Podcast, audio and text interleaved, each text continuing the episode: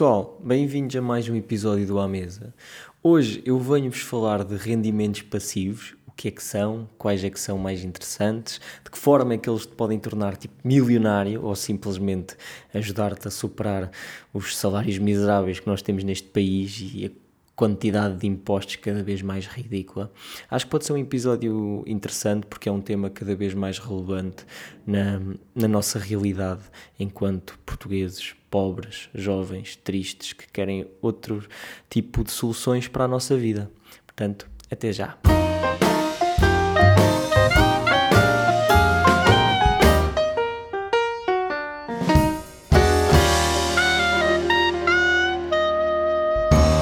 Bem, meus filhos, bom dia, boa tarde, boa noite.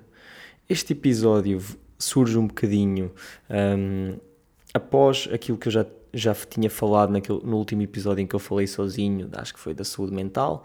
Uh, para quem não ouviu, podem ir ver, senão também não é importante. Uh, do custo da oportunidade, não saber o que é que eu queria fazer, ou ficar muito na dúvida em que muitas vezes eu quero uma qualidade de vida, quero felicidade, quero liberdade, etc. Outras vezes estou demasiado focado em bens materiais, em ter uma, uma excelente capacidade financeira, o que seja. E uma coisa que eu tenho percebido ao longo do tempo é que eu quero cada vez mais ter mais tempo e não perder capacidade financeira com isso. Ou seja, ter uma melhor qualidade de vida sem que para ela tenha que investir ao longo da minha vida demasiado tempo dessa mesma vida. Isto aqui está aqui um, um raciocínio cheio de redundâncias, mas eu acho que já, já vão perceber porque é que entra aqui a importância dos rendimentos passivos, dado que são um bocadinho o tipo de solução que para uma pessoa como eu podem ser a solução para que um gajo consiga sei lá, aos 40 anos, alguns mais cedo, outros mais tarde, outros não conseguem, etc., não, nunca tentam, ter muito mais liberdade, muito mais espaço para fazer outras coisas por livre e espontânea vontade, a continuar a ter os seus rendimentos próprios que o vão mantendo com uma qualidade de vida e um conforto bastante agradável, sem terem que continuar hum, vinculados ou podem continuar uh, a um trabalho fixo das 9 às 5, muito estereotipado ou o que seja. Portanto, começando, rendimentos passivos, o que é que são uh, e o que é que os diferencia de rendimentos ativos. Portanto, se calhar começamos já pelos rendimentos ativos. Parte do pressuposto que um rendimento ativo é qualquer rendimento que exige um investimento de esforço e carga horária vossa, portanto, o vosso trabalho. E é já aqui importante diferenciar uma coisa que um aquilo que é conhecido como uma side hustle, um, um pescate, não é um rendimento passivo, ou seja, é só mais um rendimento ativo, mas fora do vosso normal horário de trabalho. Portanto, se vocês uh, fazem bolos para vender, tudo bem, é um pescate, dá-vos mais dinheiro, etc. Mas vocês continuam a perder tempo para fazer aquele determinado número de bolos para que depois consigam vender. O rendimento passivo pressupõe que vocês investem, neste caso também tempo ou dinheiro, para conseguirem fazer algo que vos vá trazendo rendimentos ao longo do tempo.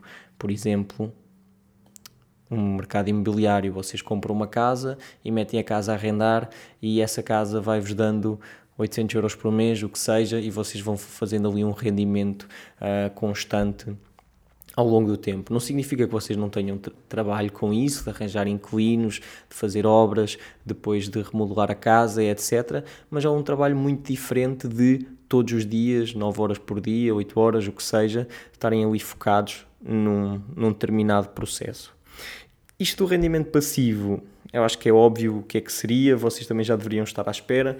É, novamente, muito um conceito americano, tudo o que tem a ver com dinheiro é, é um bocadinho capitalista, portanto, normalmente os americanos fizeram no primeiro e, obviamente, que lá é, é, tipo, é ridículo a quantidade de pessoas que têm fontes de rendimento passivo, cá é uma coisa muito menor, penso que cada vez mais e também porque a realidade em que nós estamos, e esta era a segunda razão pela qual eu quis fazer este episódio, está a ficar um bocado desgovernada, e às vezes literalmente, para que nós não consigamos ter soluções ou vislumbrar uma esperança ao fundo do horizonte para ter uma qualidade de vida que não seja insustentável face às nossas condições financeiras e oportunidades. Por exemplo, eu no outro dia vi um gráfico que eu já tinha conhecimento mais ou menos dos números, mas deixa-me revoltado, que é olhar para a realidade da capital do nosso país, pá, que é sempre difícil de comparar, porque é uma capital europeia e é por causa disso que Lisboa, em termos de rendas, também é tão cara, não é, não é por ser só Lisboa e, dos, e de portugueses, é Lisboa do mundo, mas de qualquer das formas, os salários e outros tipos de incentivos deveriam acompanhar essa realidade para que depois a renda não contribua para 84% do salário médio. Ou seja, se vocês tiverem um salário de 1000 euros, que não é o caso do salário médio, mas imagina que vocês têm 1000 euros e vivem em Lisboa, a renda vai-vos custar mais ou menos 840 euros por mês. Como é que vocês vivem? tipo, pá, eu já lá vivi, eu, eu, eu não pagava tanto renda, mas eu vivia tipo num quarto e pagava um absurdo, pagava sempre pá, 400 euros de quarto, se eu quisesse um apartamento era não sei, pá, 800 euros no mínimo e não me ia dar 80% do meu salário. Mas mesmo assim eu achava que era um abuso estar, tipo, sei lá, contribuir com 40%, 50% de um salário para renda. Eu acho que isso é, é absurdo. Um, mas cada realidade é, é o que é e depois as pessoas, há quem viva lá e viva, quem tenha que trabalhar lá e tenha. Portanto, é a realidade do nosso país. E de que forma é que nós podemos tentar combater isso?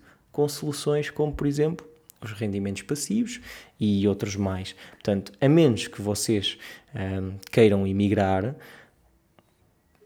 temos aqui algumas soluções que, que, podem ser, mesmo que vocês imigrem, vão continuar à partida, se continuarem focados no rendimento ativo, a trabalhar até à reforma. E a diferença é que à partida terão um melhor uh, poder de compra, portanto, melhores férias, melhores casas, mais conforto. Aqui a questão eu acho que é o que é que vocês pretendem para a vossa vida, que no meu caso, e um pouco daquilo que eu, que eu estava a falar também relativo ao, ao episódio do, da saúde mental, para além de maiores confortos, eu gostava de, de mais tempo sem abdicar de poder financeiro. Portanto, isto numa ordem de poder fazer outras coisas na maioria do meu tempo que não estejam diretamente relacionadas com atividades de produção de riqueza. Por exemplo, viajar. Poder só andar tipo a viajar, a ir com o esquerdo, sem ter que andar, sem ter que estar tipo a trabalhar, tipo, três meses, um ano, caguei, e sem estar tipo, poder precisar de fazer um crowdfunding para continuar a viajar. Pá, não é fácil, mas é claramente possível. De que formas? Se é vender o cu, se outras formas mais legítimas. Pá, tudo bem, também não é que vender o cu não seja legítimo, pronto, é o que é. Um, existem, e é um bocadinho nisso, é um bocadinho sobre isso que eu, que eu queria falar. Portanto, neste campo de, de ganhar tempo sem abdicar de poder financeiro, uh, é, é aqui neste campo que os rendimentos passivos entram e no meu caso, por exemplo, de rendimentos passivos que eu tenho pensado mais são investimentos imobiliários. Eu sei que isto para a maioria das pessoas é pá, é ridículo, isso é preciso ter muito dinheiro e não sei o quê, isso é porque tu tens dinheiro e o caralho. Não, Tipo, não, não tenho dinheiro, estou pobre como qualquer outro jovem português, mais do que muitos, de certeza. A diferença é que eu estou a gerir o meu dinheiro, não melhor do que, do, que, eh, do que algumas pessoas, claro, mas acho que melhor do que outras, e com um propósito que é tentar fazer com que ele trabalhe para mim e que não esteja eu a trabalhar a minha vida toda para fazer dinheiro uh, pá, ver se, se conseguia ser aqui um bocado mais inteligente que eu. Provavelmente posso não vir a ser, mas estou a tentar.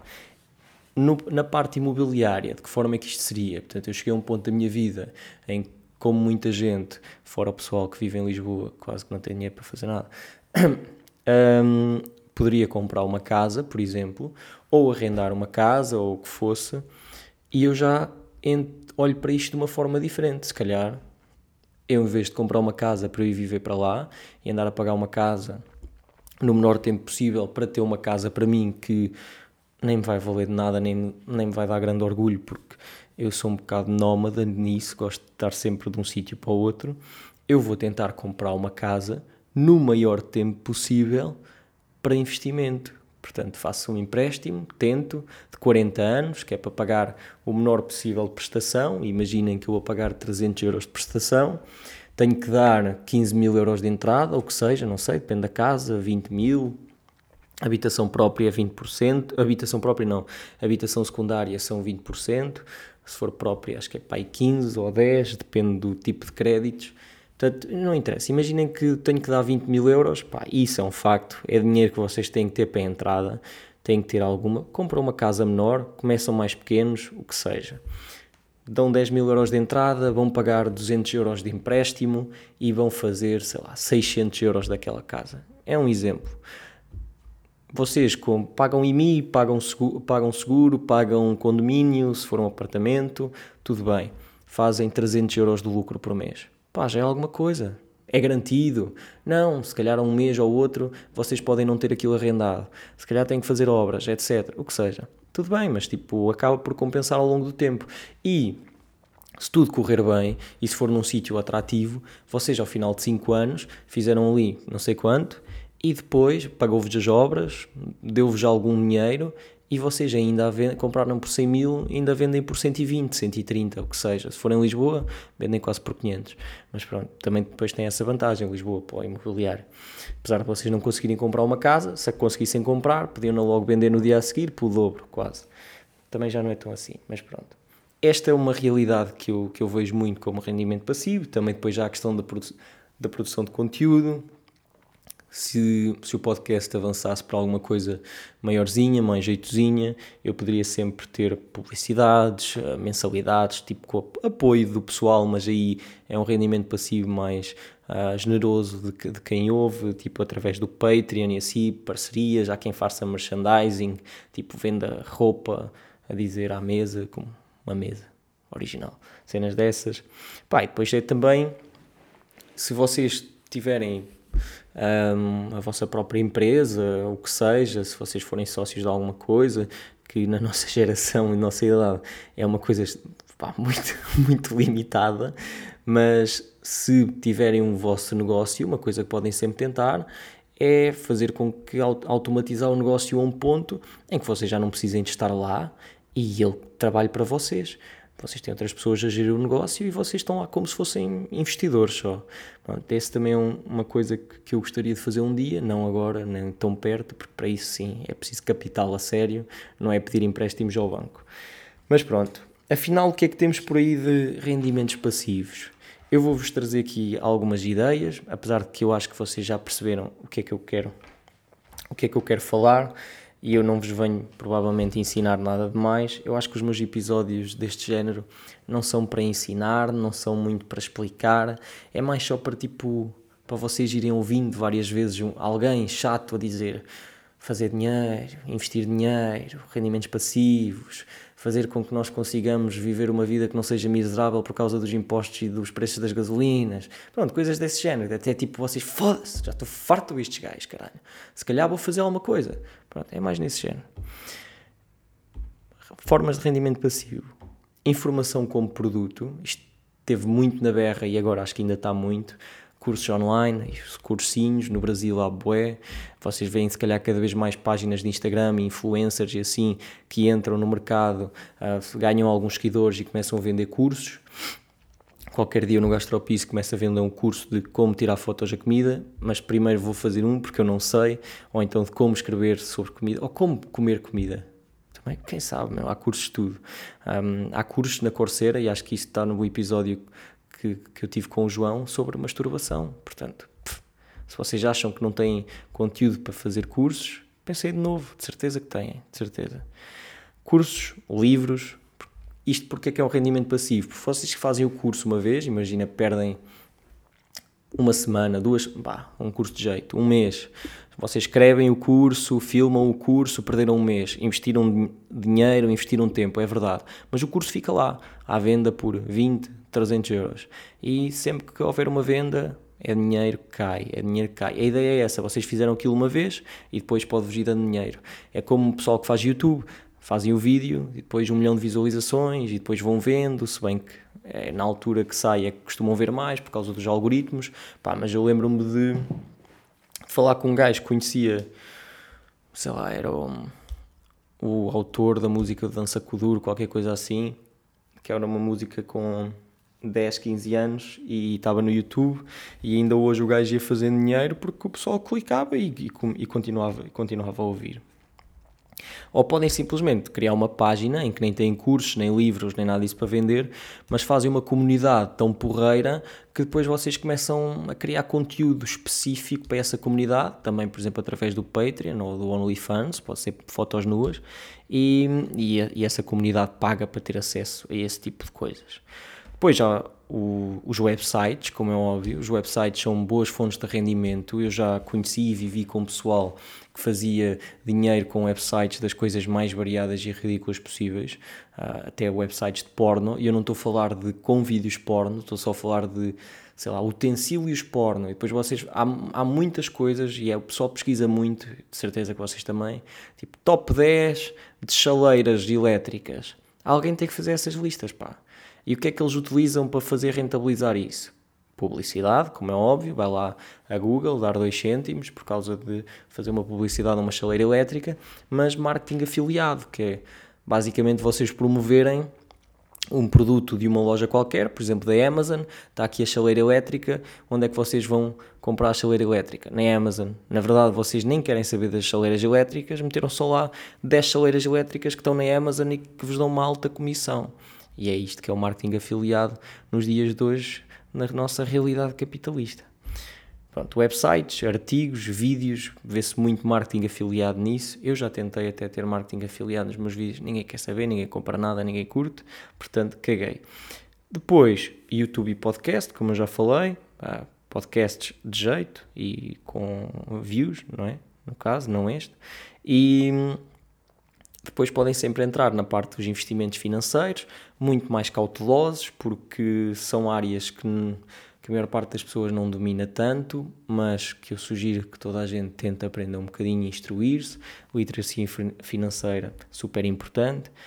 E neste caso podem ser, por exemplo, ações com dividendos, sei lá, Coca-Cola, que paga não sei quantos por cento ao ano, vocês compram 100 ações de Coca-Cola, imagina que eles vão pagar 2% ao ano, dão-vos tipo 2 euros por ano de dividendos. Um, é basicamente distribuição de lucros e coisas assim.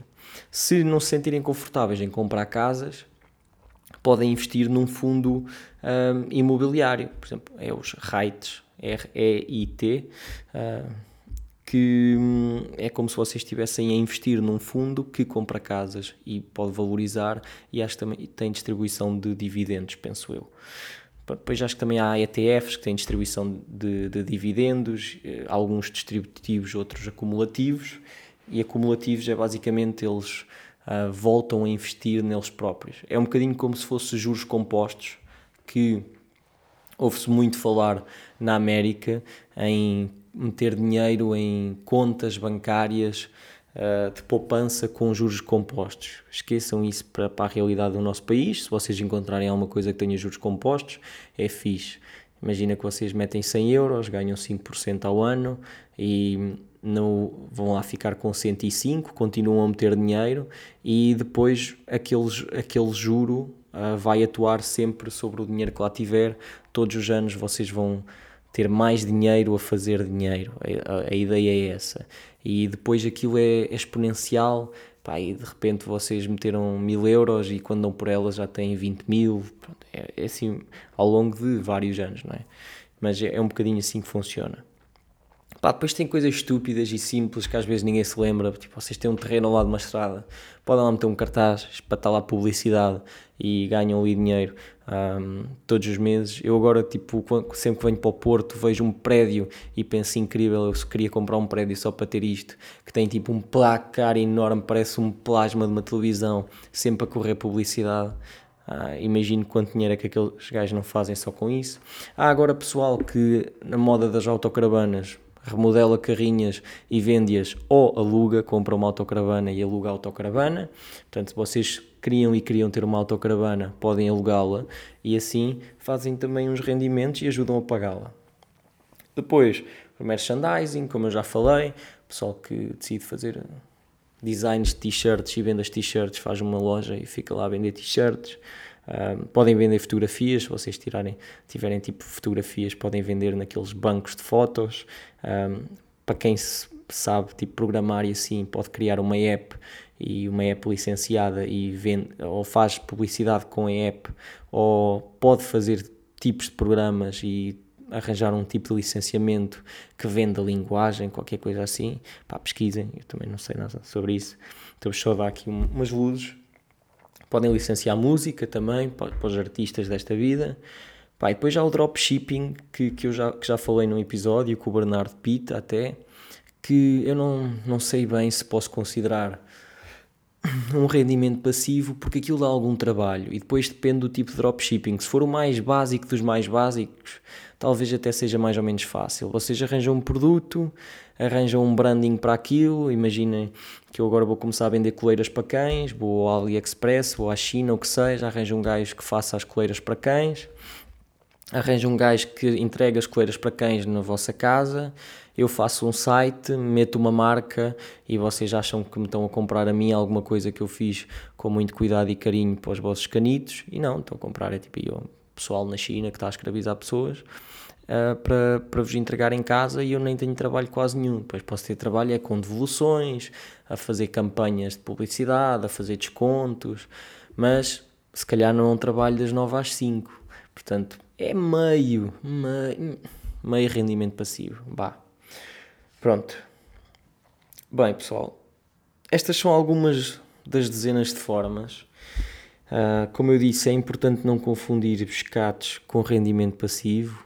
Pá, se vocês estão a ter imenso trabalho uh, para conseguir, sempre para conseguirem ter rendimentos, então não é um rendimento passivo, é um pescate. Se vocês tiveram muito trabalho numa altura e depois aquilo vai-vos dando dinheiro, à partida será rendimento passivo. Pá, e depois cada um leva a vida como quer, mas olhando para o que nos rodeia, e aqui falando em termos económicos, cada vez mais cedo eu acho que temos de, de nos precaver e tentar construir bases para eventualmente conseguimos montar o caralho de um trampolim e conseguimos saltar mais alto que os muros de impostos e outros fatores que vão abafar a nossa geração. Se calhar eu estou um bocadinho ah, pessimista. Ou então não, até estou otimista demais. Calhar isto vai estar pior do que aquilo que nós achamos que vai. Não sei. Mas, como tudo, meus filhos, a variedade e equilíbrio. Para os rendimentos passivos, para os investimentos, para a vossa vida. Acho que isso é o segredo da vida. Podia ser.